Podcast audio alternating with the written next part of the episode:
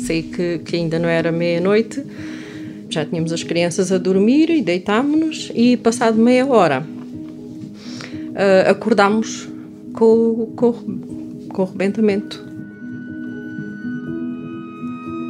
São Mansos, Évora, 30 de abril de 1984.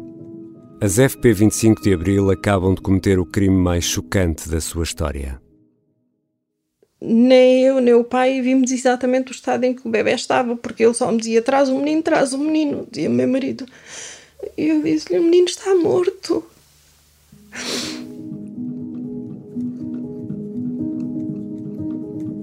A história de Nuno Dionísio é apenas uma entre 13 histórias de pessoas assassinadas pelas Forças Populares 25 de Abril. Nos anos de chumbo das FP25, explicamos como nasceu e atuou a organização terrorista que cometeu centenas de crimes de norte a sul de Portugal nos anos 80. As jornalistas Sónia Simões e Tânia Preirinha consultaram centenas de documentos e fizeram cerca de 30 entrevistas aos protagonistas deste caso, entre polícias, magistrados, advogados, familiares das vítimas e antigos operacionais. Esta série de podcast do Observador é o resultado dessa investigação, dividida em três episódios. Esta é apenas uma parte de um trabalho multimédia muito profundo e recheado de pormenores sobre as FP25 que pode ser encontrado no Observador. Neste primeiro episódio, seguimos guiados pela jornalista Tânia Pereirinha pelas histórias das vítimas, da organização e dos membros que mataram e roubaram no Portugal de 80 em nome de um ideal de sociedade que foi rejeitado nas urnas pelos portugueses.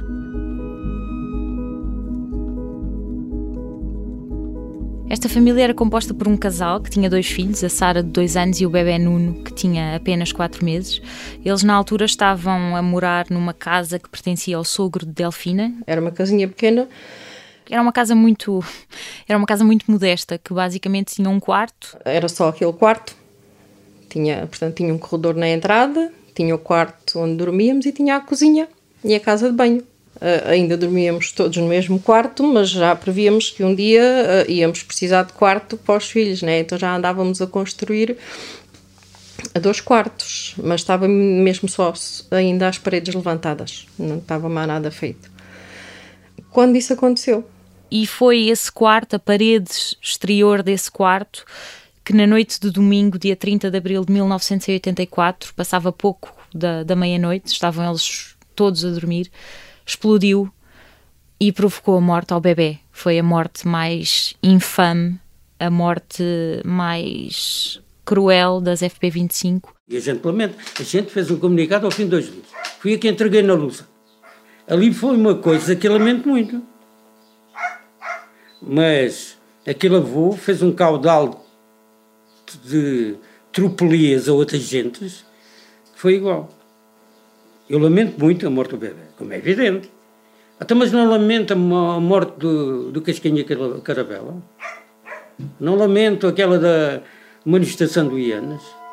José Ramos dos Santos é o operacional das FP25 que ordenou o ataque que resultou na morte de Nuno Dionísio recebeu a jornalista Tânia Preirinha em casa, em Grândola. Nunca vi lamento nenhum aí do, do filho do Castelo Branco a dizer que lamentava a morte dos outros gajos. Do Padre Max.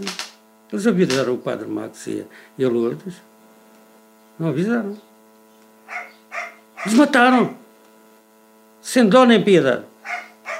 Vocês também? Não, não. A gente avisou sempre. Não houve um telefonema, não houve o mínimo indício de que a nossa vida corria perigo. Para mim, eu só perguntava porquê, porquê, porquê, porque eu nem associava a, à situação do que se tinha passado com o meu sogro. E, e é incrível o requinte da maldade.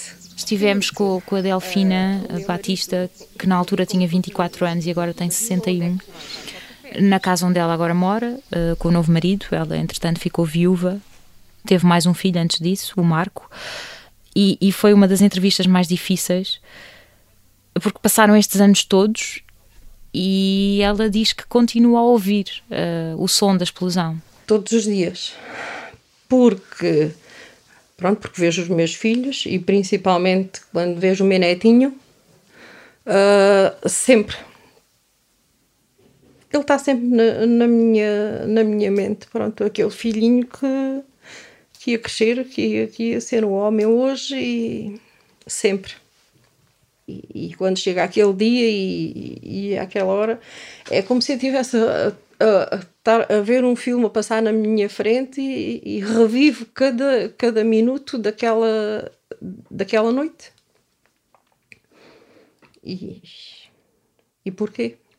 Este atentado aconteceu eh, por causa do sogro, ou, ou era dirigido ao sogro uh, da Delfina, que era o Luís Dionísio Cirola, como era conhecido na Terra, esta era uma alcunha, foi uma alcunha que se pegou como um nome, um, e que era acusado pelas FP25 de ser um grande latifundiário, de ter muitas terras.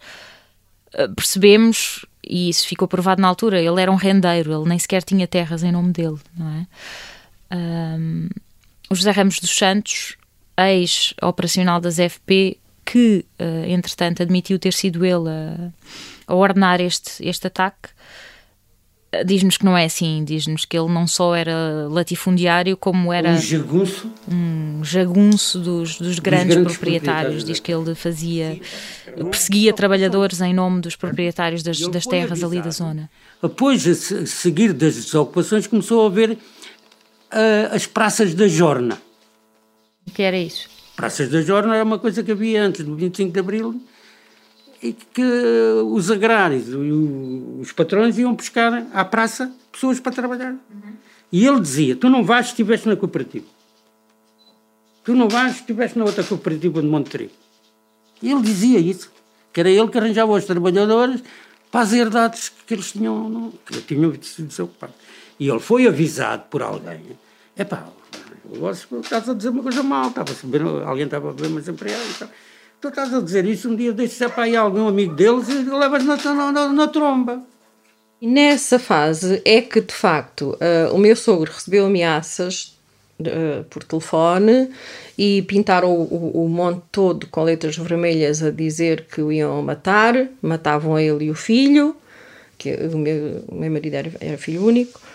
Um, pronto, nessa altura, pai, em 78, eu uh, em 79 começámos a namorar, só casámos em 81, portanto nessa altura já não se falava em nada. É 81. O atentado tem lugar anos depois, a 30 de abril de 1984. Delfina Batista e o marido ficam a saber da autoria do crime através de uns panfletos deixados no local. Leia, pode ler. Eu? Sim. O comunicado das FPs 25 reivindicaram assim o atentado em São Mansos. E, e o atentado dizia: os trabalhadores organizados nas Forças Populares 25 de Abril levaram a cabo uma ação de retaliação contra os bens da família do latifundiário Dionísio Luís Cirola. Este fascista deve à cooperativa de São Mansos milhares de contos e roubou terras, cá está, com a cobertura do Centro Regional da Reforma Agrária. Ele é que lhe tinha sido roubada a terra, mas pronto. Esta é uma forma de luta que os trabalhadores usam para que os fascistas vejam que não ficam impunes face à repressão que recai sobre os camponeses e trabalhadores. Lançamos um sério aviso aos agrários e fascistas para que não peçam mais reservas, pois o povo trabalhador não esquecerá os crimes que esses fascistas têm feito com a cobertura do governo e seus lacaios. Teve para se lhe queimar a carrinha, nem era para, para tentar contra o filho. Para lhe queimar a carrinha, para queimar-lhe um carro, porque ele fartou-se de trabalhar para ter o Mercedes, acho que era um Mercedes ou um Taunus, um carro assim. E depois optou-se. O melhor é porque aquela casa tem N bronze e N de coisas que eles tinham, de, de bens, para destruir aquilo. Então direcionou-se a bomba. E a criança, como choveu, e, a, e eles avariou o carro e a criança não ficava lá. A habitação, eles a ficarem ao lado, que tinham coisa e depois tinham um corredor e eles ficavam lá para o fundo. Aquilo estava direcionado para o leque não fazer assim. Aliás, Como é que foi um erro? Se não deixassem lá aqueles papéis, ainda podiam dizer que tinha sido um erro. Mas deixaram lá os papéis a dizer que era retaliação contra, contra o latifundiário, sabendo que ele não morava ali. Ele morava no centro da vila. E, e foram pôr a bomba precisamente uh, na parede em que sabiam que era o nosso quarto. Só erraram, se calhar, para aí um metro, porque aquilo rebentou no enfiamento da cama do bebê e eles queriam era, era matar todos.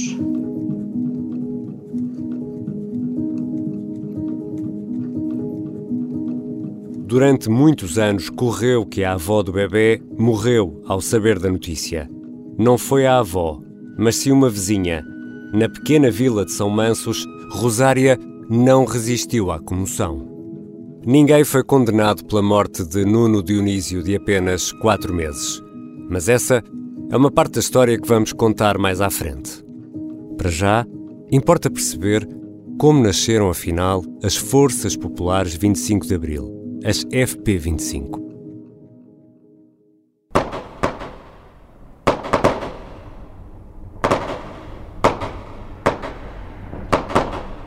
Forças Populares 25 de Abril.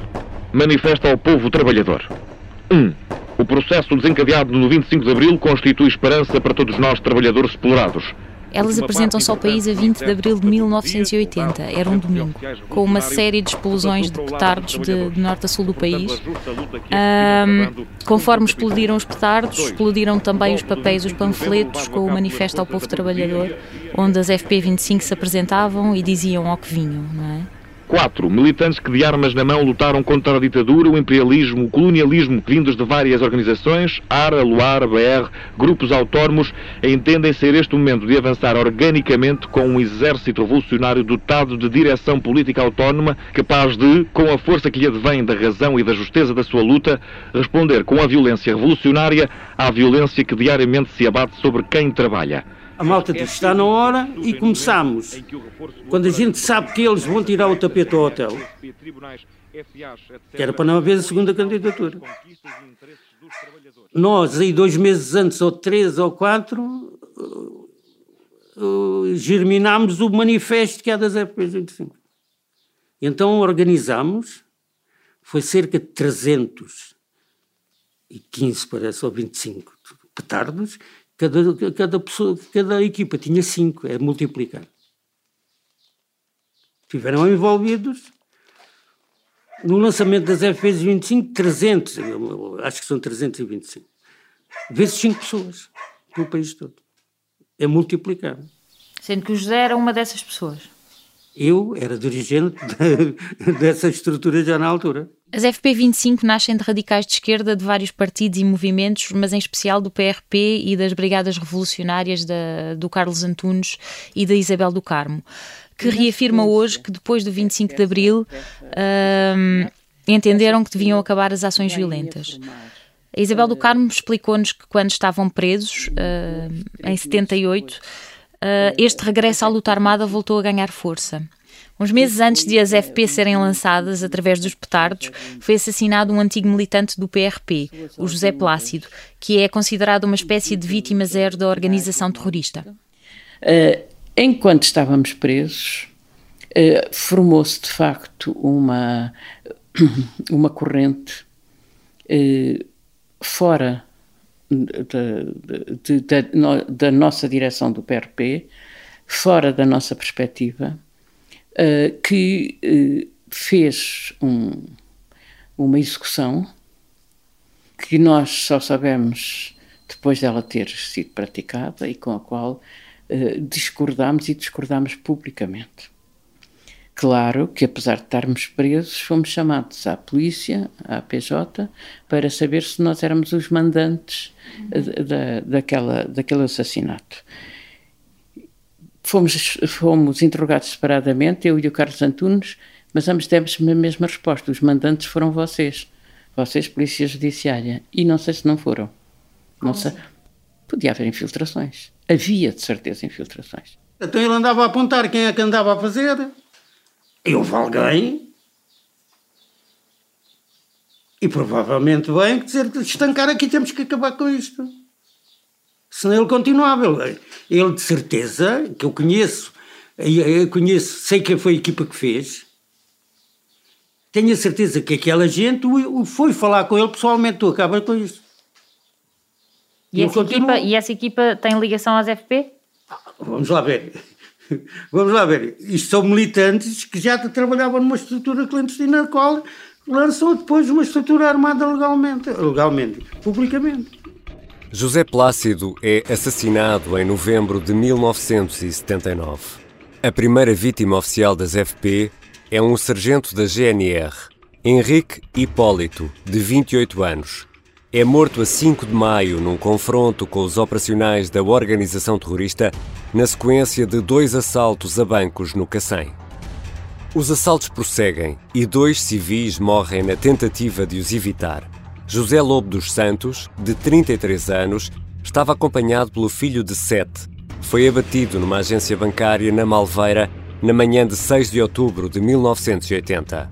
Outro civil, Fernando Abreu, foi morto a tiro enquanto tentava impedir o assalto ao Fonsecas e Burné, na Póvoa de Santo Adrião, a 13 de outubro de 1981.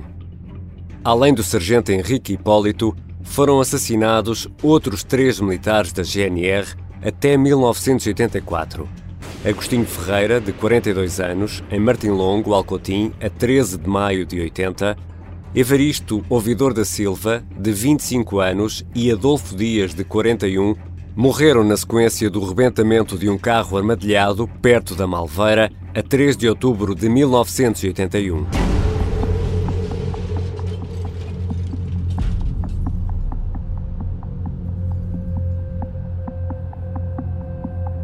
Diamantino Monteiro Pereira, de 43 anos, administrador da fábrica de louças de Sacavém, é o primeiro empresário assassinado pelas FP25 a 6 de dezembro de 1982. É morto a tiro quando saía de casa em Almada. Eles despediram a maioria dos operários. Só os lembro-botas é que não, é que não foram despedidos. Eles... O primeiro empresário assassinado uh, aconteceu bastante mais tarde, aconteceu em dezembro de 1982, e foi uh, Diamantino Monteiro Pereira, que era administrador da fábrica de loiças de Sacavém, que na altura também estava a passar por um período muito conturbado. Nós uh, falámos com, com o Luís Monteiro Pereira, o filho, que na altura tinha 13 anos. Uh, e que nunca tinha aceitado falar publicamente sobre o assunto, não aceitou gravar, infelizmente. Uh, o pai foi morto de manhã quando saía quando saiu de casa eles moravam em Almada e o pai saiu de casa para ir para uma reunião. E eh, foi um dia diferente porque como tinha essa reunião o filho não foi com ele. Ele costumava apanhar boleia do pai para a escola. E durante anos Luís Monteiro Pereira questionou-se sobre se o pai estaria vivo se ele tivesse saído com ele de casa naquela manhã. Se os operacionais que que o esperaram para o assassinar se não o teriam se não teriam dado os tiros se vissem a criança foram cinco pessoas. Um distribuiu os comunicados, o outro cobriu quem deu o tiro, e o outro, eram cinco. Não é importante quem deu o tiro. É importante é que a organização em si deu um salto. Importante é que Hoje, neste contexto, não será muito entendível, mas na época haviam dezenas de pessoas a, a dizerem vocês têm que fazer mais, mais, mais, mais. Luís Monteiro Pereira, o filho, também nos disse que, que entretanto já chegou à conclusão de que não, porque uh, os operacionais dos FP25 fizeram coisas horríveis à frente de outras crianças, fizeram coisas horríveis a outras crianças e, e há também a história de, da Susana Soto, uh, filha de, de outro empresário assassinado, uh, que estava ao lado do pai quando ela era um pouco mais velha, tinha 20 anos na altura, mas estava ao lado do pai quando ele foi, foi morto, em plena fila de Lisboa. Na Nauticampo. Na Nauticampo, sim. Eh, ele tinha uma empresa de, de autocaravanas e, e foi assassinado. Entre fevereiro de 1980 e abril de 84, foram praticados mais de 40 crimes violentos, incluindo sete homicídios. Paramos em abril de 84, porque neste ano há um marco na história das FP25, o conclave.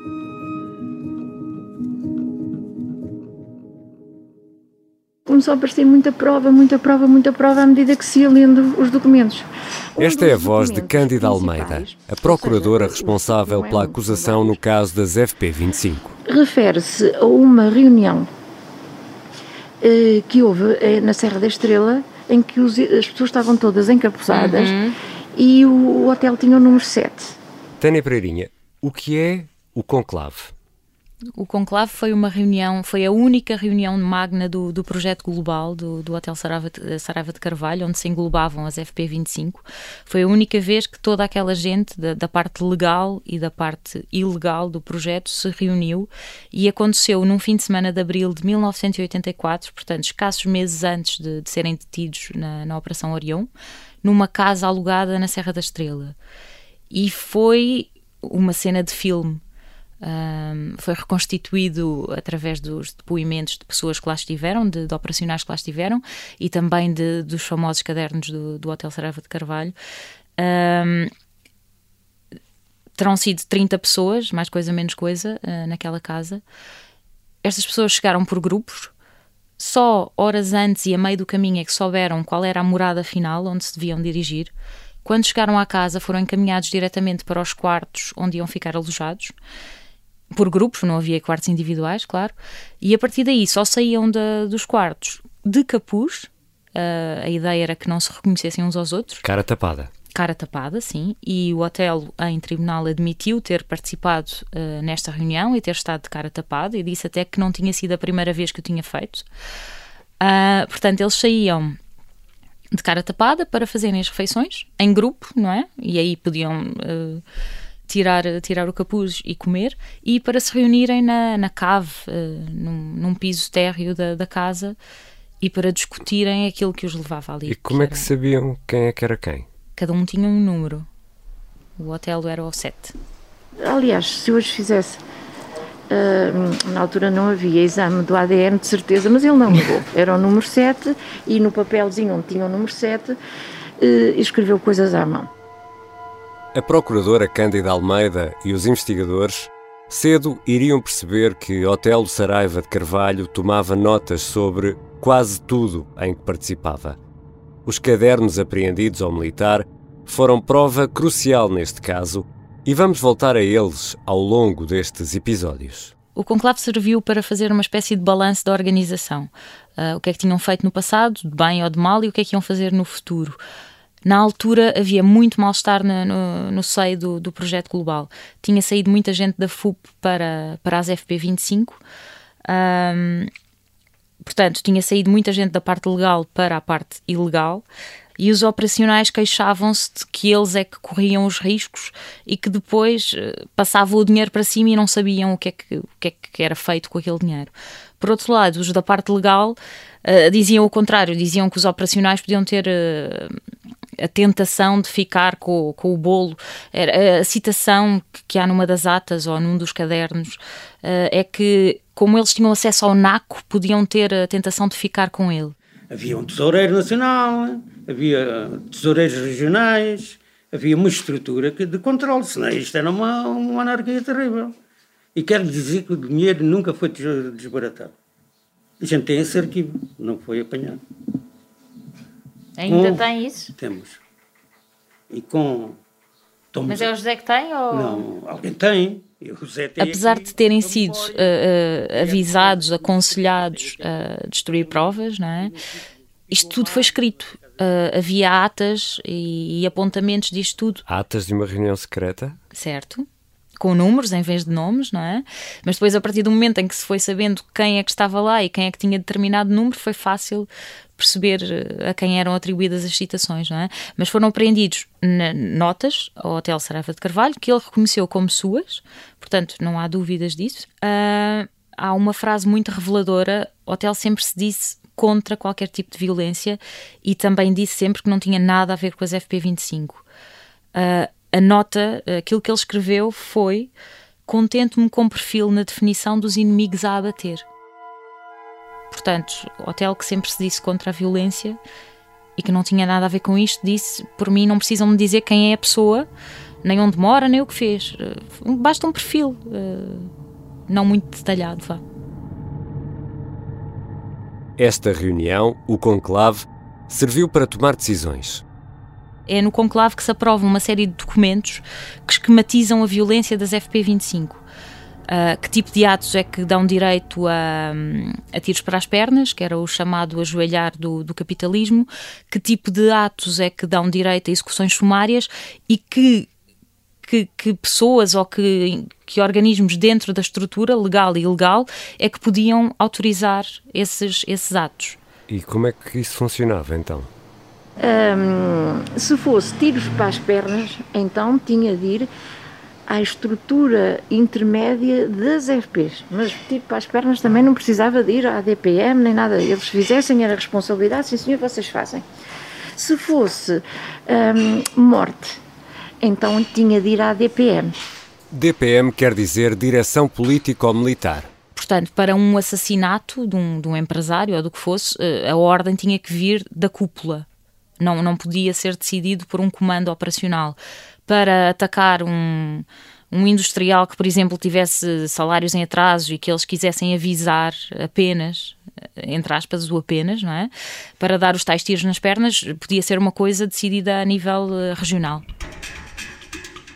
Estas normas passam a escrito em 1984, mas as práticas já vinham de trás. Na manhã de 28 de outubro de 1981, João Mesquita Oliveira administrador de duas empresas têxteis, a Carides, em Pousada de Saramagos, e a Caneiro, em Bragança, é atingido com tiros nas pernas à saída de casa, em Areias, Vila Nova de Famalicão. A história é aqui recordada por duas das filhas, em conversa com a jornalista Tânia Pereirinha. E depois os vizinhos, uns senhores, eh, pronto, que foram eles que primeiro chegaram e acolheram. E acolheram é? meu pai. Eh, porque, entretanto, o meu irmão ia para a universidade, vinha. Atrás saíram, do meu pai noutro carro. Saíram de casa ao mesmo tempo, não é? O meu pai arrancou e ele estava a arrancar quando ouviu os tiros, sem, sem imaginar o que, é que, que, tinha que passado, não é? Estava já na rampa com acesso ao portão, não é? Onde tudo se passou e, e, pronto, quando chegou lá, aliás, os vizinhos já o tinham posto dentro do carro, no banco de trás. Uh, o meu pai, depois foi o meu irmão, o meu irmão que pegou no carro, carro, do meu pai e, foi e seguiu com ele para o hospital, nem chamou a ambulância nem nada. Eles usaram armas de guerra um, que as balas é, rebentam explosivas, é. não é? Explodiu dentro da perna e o fémur é. ficou em não sei Completamente estilhaçado. A Maria Helena e a Maria Cristina Mesquita de Oliveira são duas dos quatro filhos de João Mesquita de Oliveira, que foi um dos empresários que, que sofreram na pele o tal castigo do ajoelhar o capitalismo. É? Essa altura era, foi a altura pior dos sindicatos. Quantas grande. vezes meu pai é. vinha para casa, tinha que trazer é. a casa é. que ele vinha completamente nervoso, incomodado. Que era greves, eram manifestações, era, era tudo. Uh, pronto, esses eram o, o um grupinho, não é? Mas que os sindicatos depois os picavam e, e, pronto, e faziam aquele tumulto todo. O autor do atentado foi João Macedo Correia, ele que viria a ser um dos arrependidos deste caso. É também autor do livro As Cinzas de um Tempo Perdido, Ascensão e Queda das FP25, foi um dos arrependidos que colaborou com a polícia uh, para desmantelar Foi a rede. Foi um dos principais que... É. Um dos principais é. que ajudou a desmantelar toda a rede e o hotel é. e que deu documentos e que deu as informações todas que permitiram desmantelar tudo, não é? João Mesquita de Oliveira ficou internado e acamado durante três meses e depois teve de fazer fisioterapia durante meio ano. Andou de canadianas durante imenso tempo, mas conseguiu finalmente voltar a andar e acabou por perder a fábrica eh, porque ficou demasiado tempo afastado e a fábrica acabou por, por falir. O mesmo aconteceu à Ivima, uma fábrica na Marinha Grande que exportava para grandes armazenistas como a Macy's, a Bloomingdale's e a IKEA, que poucos conheciam no Portugal de janeiro de 1984. Ele teve três dias fechado na fábrica. Eh, a fábrica era parecida com a cordoaria e, a administração estava por cima do portão eh, principal. E o meu pai eh, está três dias fechado no gabinete a minha mãe telefonava, falava com ele e de trás ouvia-se: matem-no, matem-no. Esta será talvez uma história menos conhecida porque não culminou em morte. Um, o Jorge Champalimau Raposo de Magalhães era, era filho de, do Jorge Raposo de Magalhães, que em 1979 assumiu a gestão da Ivima, que era uma das grandes vidreiras da Marinha Grande e que na altura já tinha meses de salário em atraso. E a Marinha Grande era, era uma zona uh, muito politizada, muito à esquerda na altura. Havia muitos sindicatos, havia muita coisa a acontecer ali. Portanto, quando o Jorge Raposo de Magalhães chegou à fábrica, que já era da família, um, teve que, que, se debater com muitos problemas. Havia muitas greves, havia, havia muita contestação por parte dos trabalhadores.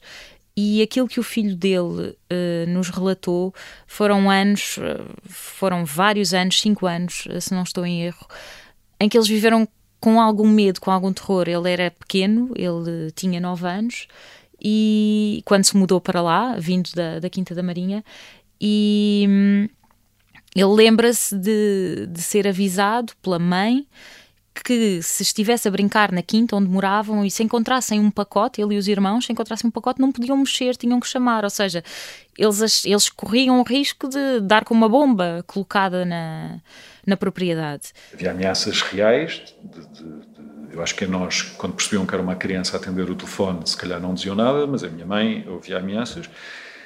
O meu pai, diretamente era seguido, perseguido constantemente.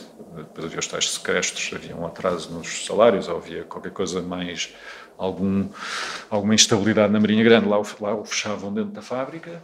O meu pai, eu lembro de uma vez contar que quis sair da fábrica e que lhe levantaram o carro. Por isso ele ficou. Estava rodeado de, de gente. E depois, eu acho que estupidamente havia uma, uma uma empregada que vinha durante o dia lá trabalhar em casa e que era mãe de dois ou três uh, operários da fábrica.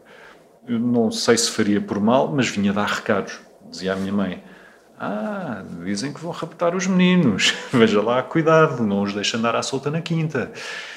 Portanto, eles viveram durante muito tempo com, com esta espada em cima da cabeça a 25 de janeiro de, de 84, na, na noite de 25 de janeiro de, de 84, o Jorge Champalimau Raposo de Magalhães, o filho, uh, foi acordado com rajadas de metralhadoras que foram disparadas contra a sala de estar da casa deles.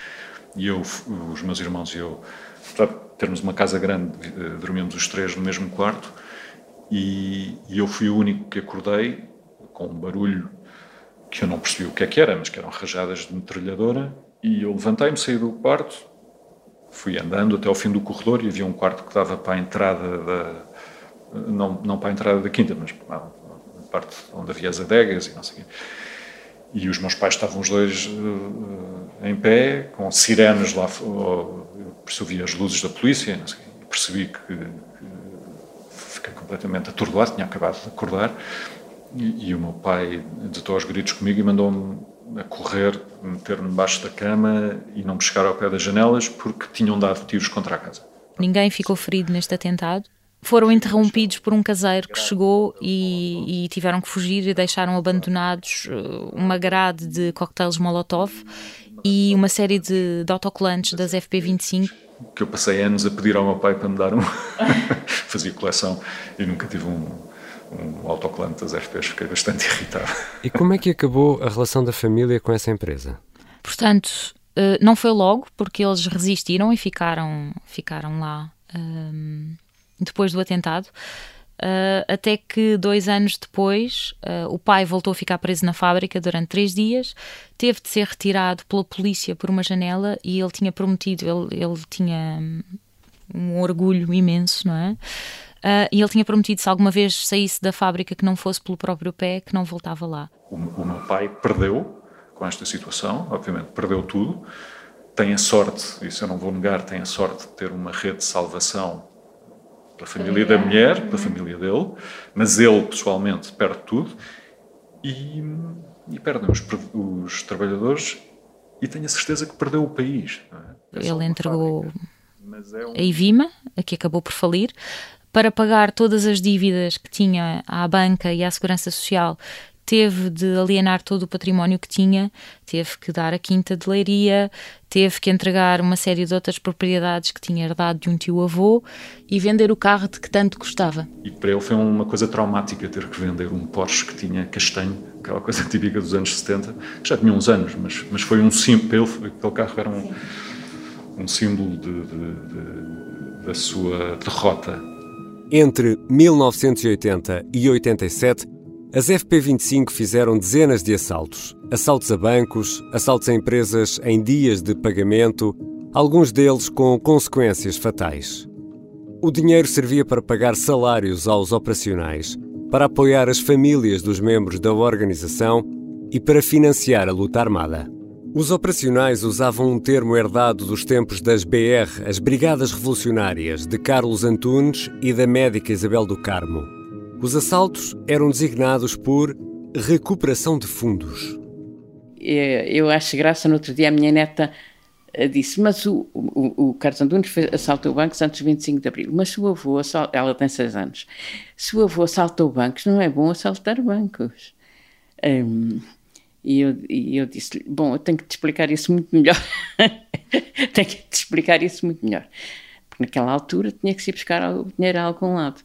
A verdade é que eu não tenho nenhuma repugnância por quem assalta bancos a partir, a partir fora do balcão, mas tenho bastante repugnância a quem assalta os bancos atrás do balcão. Ainda hoje? Ainda hoje, pois claro. E era assim que funcionava, não era. podiam ir contra, uh, claro, contra não, o consenso. Não, uma questão é assim, havia autonomia, havia uma caracterização das ações, recuperação de fundos. Podia ser uma lota do peixe, fechando delas lotas de peixe e empresas em dia de pagamento de funcionários. Isso não vai um bocadinho contra aquilo... Espera uma coisa. Sobre, sobre, o capital tem mais dinheiro. Só não recebiam nesse dia. Havia um comunicado a esclarecer que o dinheiro, ao fim de 15 dias, era gasto. E que eles tinham mais dinheiro no banco.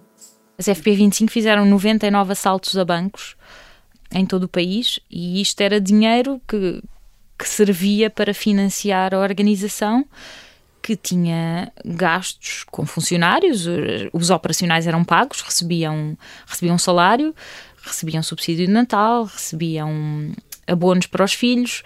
Quando havia alguém que, que era detido e, e, por isso ficava fora de, de combate, as famílias eram ajudadas e era dinheiro que depois também servia para organizar outros atentados e outras ações. Há ideia de, do valor total que foi roubado? Sim, segundo as contas do, Ministério Público, até o assalto dos 108 mil contos, que é uma parte muito importante que ainda não falámos, que foi um assalto que foi o maior deles todos e que aconteceu em fevereiro de 1984, foi um assalto a uma carrinha de valores do Banco Fonsecas e Burné ali no Marquês de Pombal, que as FP25 conseguiram assaltar sem disparar um único tiro. Uh, portanto, este foi o maior. Até essa altura, uh, o Ministério Público estima que a organização tinha roubado cerca de 121 mil contos. Portanto, a juntar aos 108 mil serão uns 230 mil contos, mais coisa, menos coisa, que pelo menos até, até à Operação Orião, que, que vá, não acabou com os assaltos, mas tornaram-se menos frequentes. Uh, segundo a calculadora de, da Pordata, com o valor da inflação, isto dá cerca de 5 milhões e meio de, de euros ao longo de 4 anos. Parece imenso, mas tanto, como, tanto segundo o Ministério Público como a DINFO, que na altura, os serviços secretos militares que na altura também andavam a investigar, era pouco dinheiro. Uh, isto seria cerca de 1 milhão e 400 mil euros por ano, uh, 114.500 euros por mês, a dividir por dezenas largas de, de operacionais, salários, famílias uh, e tudo mais. Portanto, tanto o MP como, como a DIMF achavam que nesta altura, uh, na altura em que foram presos uh, os operacionais, que as FP tinham pouco dinheiro. Mas também há suspeitas de que parte do dinheiro tenha sido utilizada em proveito próprio. Claro que sim. isso há suspeitas e, e, há mais do que isso. Uh, a Cândida Almeida, a procuradora do Ministério Público, que, que na altura recebeu o processo, uh, contou-nos uh, como foi feito, por, por exemplo, a divisão do produto deste assalto, dos 108 mil contos. Há também um documento após o assalto dos 108 mil, Sim. em que eles decidem numa, numa reunião estar a dividir para que era o dinheiro. E, portanto, tinha ações no, num bar, eh, comprar um, um jornal, e depois há um que pergunta se aquilo é uma empresa ou se é uma organização revolucionária, porque eles estavam a dividir dinheiro e depois era os óculos para um senhor que, um deles que tinha partido os óculos. 140 euros para 140 escudos para os óculos. Depois eram as pontes, ponte, uh, já não sei na altura, mas 10, 10 escudos ou não sei o quê, para, para atravessar a ponte de lá para cá. Depois foi atribuído um montante para um indivíduo do Norte recuar, portanto esconder-se, e ele usou o dinheiro a fechar uma varanda. e, e, e, mas o hotel tem no, no, no deixa-me cá ver se eu me lembro onde se é não, não, é num papelinho, num papel com a como é que chama? O timbre do quartel. É um Sim. documento que ele tem e nas costas está a dividir o dinheiro de, para, para o bar, para, para As FP25 mataram um único alto funcionário do Estado, o diretor dos serviços prisionais. Gaspar Castelo Branco foi condenado à morte pela organização quando muitos dos seus elementos já estão presos e a ser julgados no Tribunal de Monsanto. Gaspar Castelo Branco é assassinado à porta de casa com dois tiros na nuca.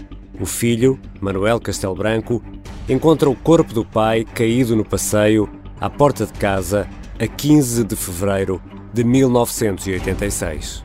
Fui eu que descobri, sim tinha 17 anos, Chica abaixo, reconheci. Chica abaixo a prestar ajuda, estava com um amigo meu, me disse, está uma pessoa caída aqui no chão, anda cá abaixo, anda cá abaixo. Fui lá abaixo e percebi que era o meu pai. Mas reconheci pelo casaco. Porque todo o resto não era reconhecível. É a vida, mas apesar de tudo eu tive mais sorte do que a Susana Soto. Porque ela estava abraçada ao pai quando o pai foi morto. E ainda avisávamos. Eu pessoalmente dizia, a gente avisa, mas eles não mudam. E, e não mudavam. O Castelo Branco não mudou, o Castelo Branco foi avisado. Castelo Branco foi uma das pessoas que vocês condenaram à morte? Não, não. Ele é que se condenou a ele. O Gaspar Castelo Branco era, era o diretor-geral das prisões, dos serviços prisionais na altura, e estava a ser muito ameaçado, uh, tanto que quando ele foi morto, a 15 de fevereiro de 1986, um sábado, um final de tarde de sábado, ele já estava com escolta policial e andava armado, aliás, já tinha trocado a arma que ele costumava usar por outra um pouco mais potente numa conversa que eu tenho com o, com o Luís, ele diz-me, pá, na sequência da fuga, eh, eles começaram a ser maltratados dentro da prisão. É? os guardas e tal, começaram a, aqueles que ficaram, não é? Começaram-os a tratar mal. E ele diz-me, pá, isto ainda vai dar mau resultado, pá. António Coutinho, o homem da judiciária que coordenou a Operação Oriente, que falaremos mais à frente, diz que percebeu o que ia acontecer e tentou avisar. E eu disse, eu disse, cheguei lá à polícia e disse assim, eles estão errados, estão errados, mas se calhar vão fazer um atentado contra o Castelo Branco. Porquê o Castelo Branco? Porque o Castelo Branco, entretanto, nesse espaço de tempo, foi nomeado diretor-geral. Ele era o diretor da prisão no momento da fuga, mas a seguir ele é o diretor-geral. E quando eu avisei, por isso até fiquei revoltado quando de facto havia, havia direção. E a direção avisou o ministro e, portanto, eu sei que fiquei revoltado nessa altura e perguntaram-me quando aquilo é um domingo, ou sábado, não lembro bem. Nesta altura, em 86, ele já tinha uh nas cadeias, no estabelecimento prisional de Lisboa, muitos operacionais das FP25 e já tinham fugido também do, do EPL uh, 10 operacionais numa fuga que, foi, que ficou muito, muito conhecida. Este homicídio é justificado pelas FP uh, eh, com uh, a forma como uh, Gaspar Castelo Branco tratava os detidos no EPL em Lisboa. Exatamente, sim. Aliás, ficaram célebres algumas declarações de, de alguns ex-FP, com quem voltámos a, com quem falámos também agora, que hum, na altura e ainda agora é acusado de, de, maltratar os detidos. Ainda não falamos da situação de Castelo Branco e não sei se quer falar nisso não, mas, quer, claro mas é um caso muito delicado. Eh, se calhar voltamos à tal situação do contexto. Estamos a falar de um diretor eh, dos serviços prisionais eh, que o aparelho de Estado não tratou de substituir no pós-25 de Abril. E talvez falte fazer a conta dos presos que morreram em resultado da sua gestão prisional. Talvez falte fazer essa conta.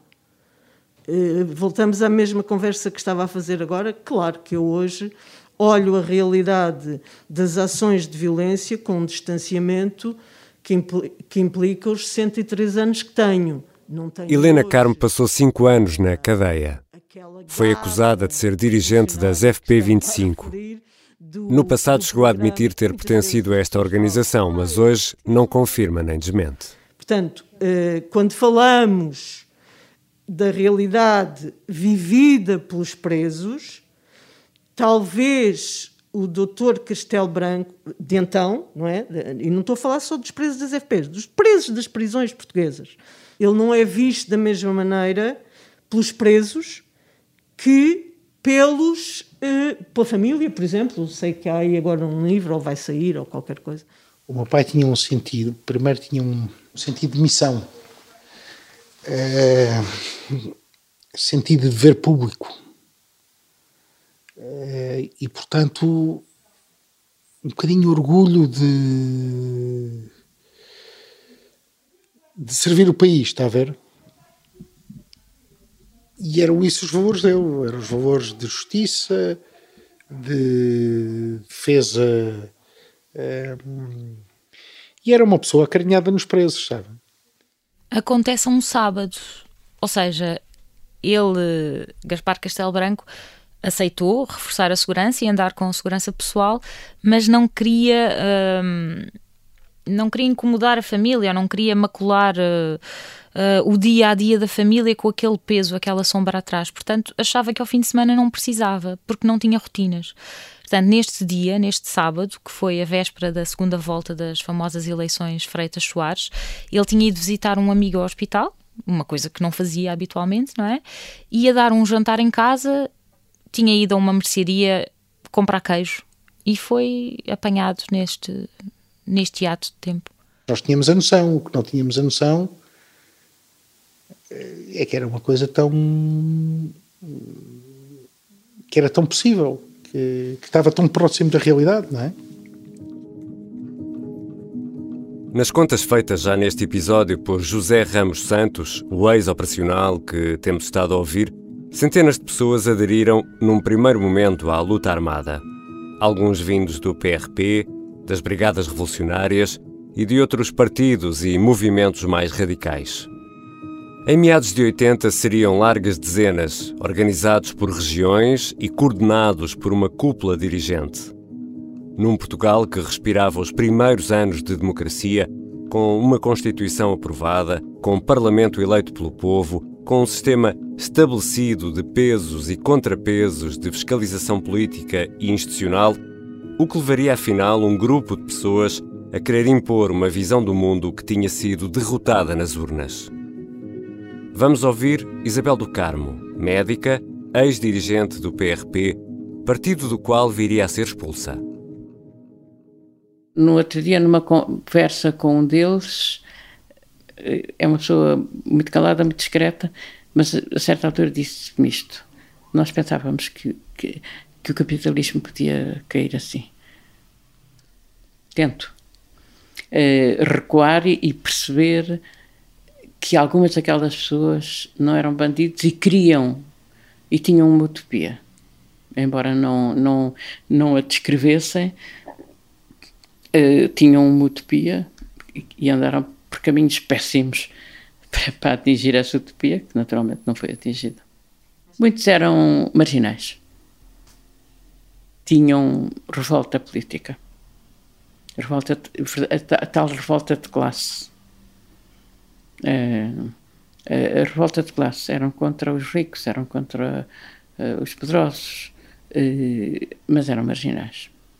Estas pessoas eram ativistas ou militantes terroristas, seguramente, de, de, uma esquerda mais radical, que resolveram pegar em armas e, pela violência, resolveram tentar reverter o rumo da democratização. Passado todo este tempo, há algum arrependimento ou não? Acho que essa palavra será uma das palavras que nenhum dos operacionais com quem, com quem falámos, em on ou em off, admite proferir. Arrependimento é demasiado forte. Eh, há, há alguns que até podem dizer que à vista daquilo que sabem hoje, se calhar alguns atos não se justificaram, mas ninguém diz estar arrependido. A história está cheia de uh, situações de contradição. Eu continuo a pensar que enquanto houver exploração uh, e injustiça, é justo a revolta. Uh, e, portanto, não ouvirão de mim a ideia de que os injustiçados e os explorados não podem resistir. Nós sabíamos que o 25 de Abril, tal como se estava a dar, ia dar o que é hoje. É, mas vocês tentaram evitar? Evitar que, que a festa não acabasse. É evidente que havia os céticos. E havia aqueles como eu que diziam assim, eles tinham que levar uma lição. Por isso, simplesmente, a gente vai acabar preso ou morto, mas isto vai acabar. Uh, Introduziu-se que não era possível resistir de armas na mão e, e exterminar o capitalismo em social-democracia. Hoje já a coisa começa aí já a ver os pozinhos casa das redes sociais. Mas até aqui, há 15 anos, 20 anos, 25 anos, epá, epá, mesmo aí a malta antiga, vocês são doidos, pá, vocês são completamente malucos. Por exemplo, um ex-operacional dirigente das FP25 disse-nos o seguinte: a questão das mortes é tão subjetiva, as mortes são todas relativas. Ou seja, sempre que olharmos para uma morte de uma vítima das FP, temos que olhar para todas as outras que eles defendem que na altura aconteceram e que os levaram a agir. Ou seja, há muito também essa teoria, essa ideia de que as FP25 são uma reação àquilo que estava a acontecer no país nessa altura. E falam nos despedimentos, falam no. falam na pobreza, falam nos suicídios que na altura. Uh, começaram a surgir como resposta de muita gente desesperada, sem dinheiro e sem trabalho também. Há sempre um ângulo quando observamos um, um acontecimento, não é? O acontecimento não é absolutamente neutro, há sempre um ângulo. E a realidade das FPs tinha um contexto mundial, uh, europeu e português. Uh, e podíamos passar os dias, eh, já tenho refletido muito sobre isso, como compreenderá, não é? Faz, faz parte da minha vida, mas a realidade é que isso uh, tinha um contexto. E tinha um contexto dos dois lados. A situação que se vivia em Portugal era uma situação de enfrentamento e de vários ajustes de contas. As mortes nunca se justificam, mas acontecem em contexto. José Barradas foi o primeiro arrependido do processo e o único operacional a ser morto pelas FP25. A filha, Paula, tinha oito anos. Sei que, uh, que a minha mãe foi-me buscar ao restaurante e que íamos ter ao carro de onde estava o meu pai. Ouvi os tiros, uh, a porta a abrir-se, o meu pai a cair e foi, foi isso. Não vi nada porque aquilo era só arbustos. Aquilo era uma. Primeiro era uma estrada que, que dava para. Agora não, não está fechada, mas era a vala. Ele veio contra o poste e vi, vi isso tudo. Eu e a minha mãe, né? E depois, na altura, o seu pai foi, foi para o hospital? Sim. Onde ainda teve. Em São José. Ainda teve bastante tempo internado. Sim. E a minha mãe também diz que mesmo aí tentaram-no matar. Como? Desligando as máquinas. Não, não sei se é verdade, se é mentira. Foi o que ela me disse. E a verdade é que o seu pai acabou por morrer no, no hospital. Só houve um operacional das FP25 uh, a ser assassinado pela, pela organização, apesar de vários terem, terem deposto em tribunal contra, contra os antigos camaradas de armas, vá, digamos assim.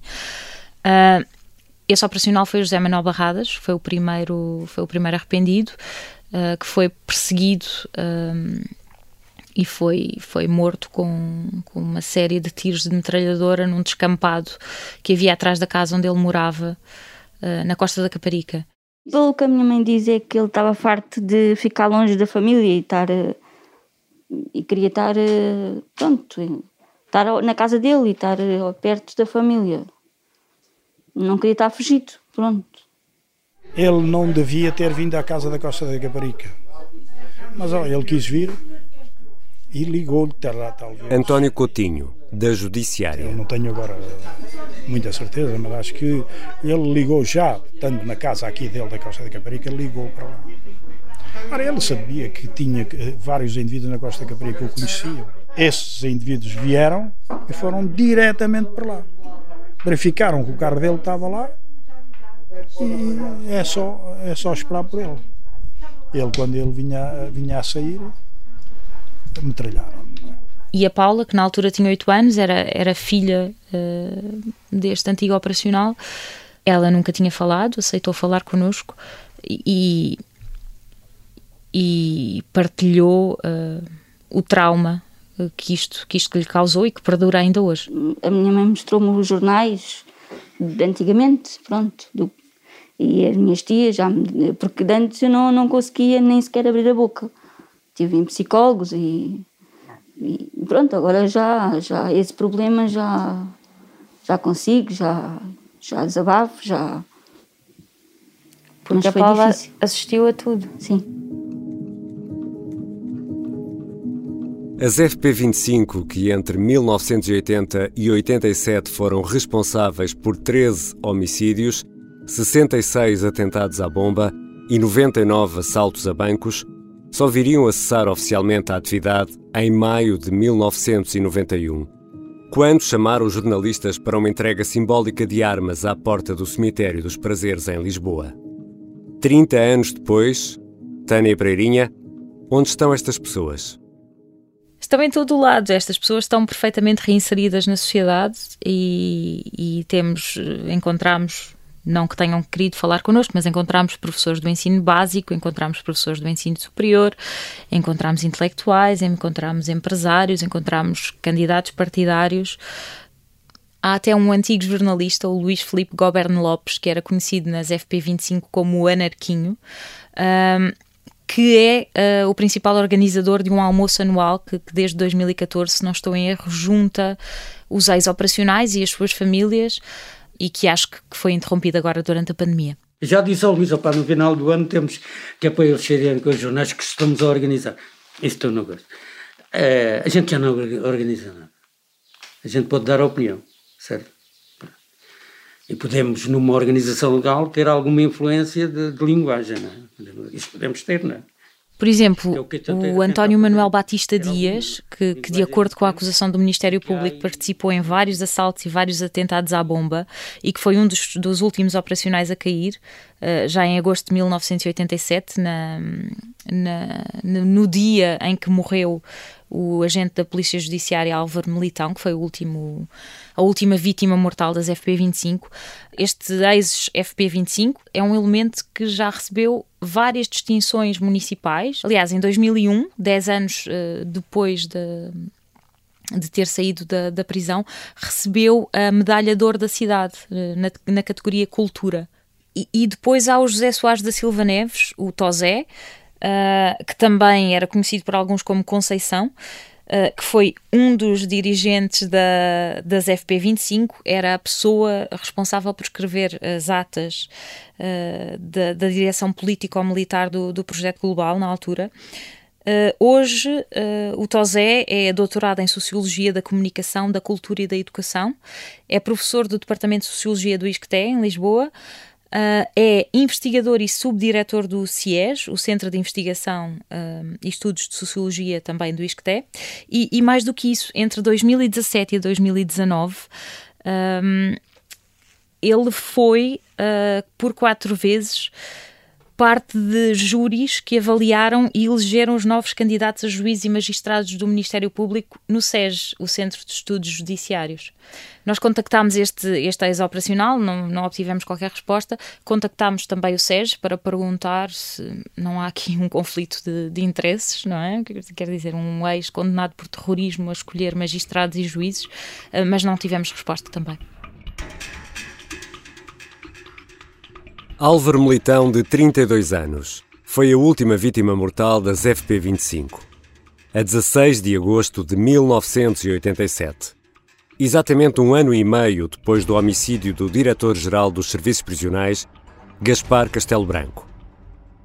A última vítima foi um agente da Polícia Judiciária, o, o agente Álvaro Militão, que acabou por, eh, por sucumbir no, num último grande embate entre, entre, entre os operacionais das FP e as forças de segurança. Isto aconteceu já depois, bem depois da, da Operação Orion, aconteceu em agosto de 1987, portanto, três anos depois. Estavam em liberdade uh, alguns operacionais das FP, que eram perseguidos, mas ainda não tinham sido apanhados. Foram detectados em Lisboa, nesse dia de agosto. Foram perseguidos, houve um tiroteio e, e o agente Álvaro Militão, que na altura tinha 30 anos, pouco mais do que isso, uh, acabou por morrer. E alguém foi condenado ou houve indenização? Alberto Teixeira de Carvalho, que, que foi o operacional das FP25 que foi considerado culpado por este homicídio, foi condenado a pagar-lhe uma indenização. Uh, coisa que nunca fez, e a Comissão de, de Proteção de, de, às Vítimas de Crimes Violentos estabeleceu isso mesmo, que ele não tinha condições para pagar. Ainda assim, este ex-operacional candidatou-se a fundos do, do Ministério da Agricultura quando saiu da prisão. Foram-lhe concedidos cerca de 30 mil contos na altura, uh, com os quais ele fez as empresas que ainda hoje detém. Aliás, ele hoje tem, é, é um empresário de sucesso no ramo da agricultura e é presidente de uma série de associações uh, na zona de Barcelos. Para vermos como isto é paradoxal, Alexandra Abreu, que, que é viúva do, do agente que foi morto pelas FP25, estava grávida na altura, uh, que chamou Álvaro ao filho que nasceu e que veio a perder dois, dois anos depois apenas com problema cardíaco. Um, ela nunca recebeu a indenização e anos depois contou, contou a nossa colega Rita Tavares no I em 2015 um, ela tentou candidatar-se a uma, a uma linha de crédito para novas empresas e esse pedido foi recusado. Alexandra Abreu não recebeu dinheiro para criar o próprio negócio. As irmãs Maria Helena e Maria Cristina e os outros dois irmãos e também a viúva de João Mesquita Oliveira não receberam qualquer indenização porque o pai já tinha morrido quando o caso se resolveu. Manuel Castelo Branco ainda hoje não compreende os valores das indemnizações que foram pagas, nem o esquecimento coletivo em relação às vítimas. Também não perdoa que o Estado não se tenha feito representar ao mais alto nível no funeral do pai, onde esteve o Ministro da Justiça. Delfina Batista, que perdeu o filho de quatro meses, recebeu anos mais tarde alguns euros pela destruição da casa. Estes são apenas alguns dos casos que ilustram o sentimento de injustiça que perdura até hoje e que é partilhado pelas vítimas. Neste episódio, fomos referindo o nome de 12 das 13 vítimas mortais das FP25. Falta o nome de Rogério Canha Issá, de 63 anos, morto a 29 de maio de 1984 em Santo António dos Cavaleiros. Era um dos três administradores indicados quatro anos antes pelo Estado para gerir a nacionalizada Gelmar, a empresa gigante dos congelados. Como todas as manhãs, Rogério Canhaissá encaminhou-se para apanhar o autocarro para o trabalho. Foi baleado na paragem. Sobre a investigação, o processo, o julgamento, a amnistia e os indultos, e também o papel de Hotel Saraiva de Carvalho nas FP25, Vamos falar noutros episódios desta série. As entrevistas e a recolha de informação para este trabalho foram feitas pelas jornalistas Tânia Pereirinha e Sónia Simões. A sonoplastia é do Diogo Casinha, da Beatriz Martel Garcia e do Bernardo Almeida. Eu sou Ricardo Conceição.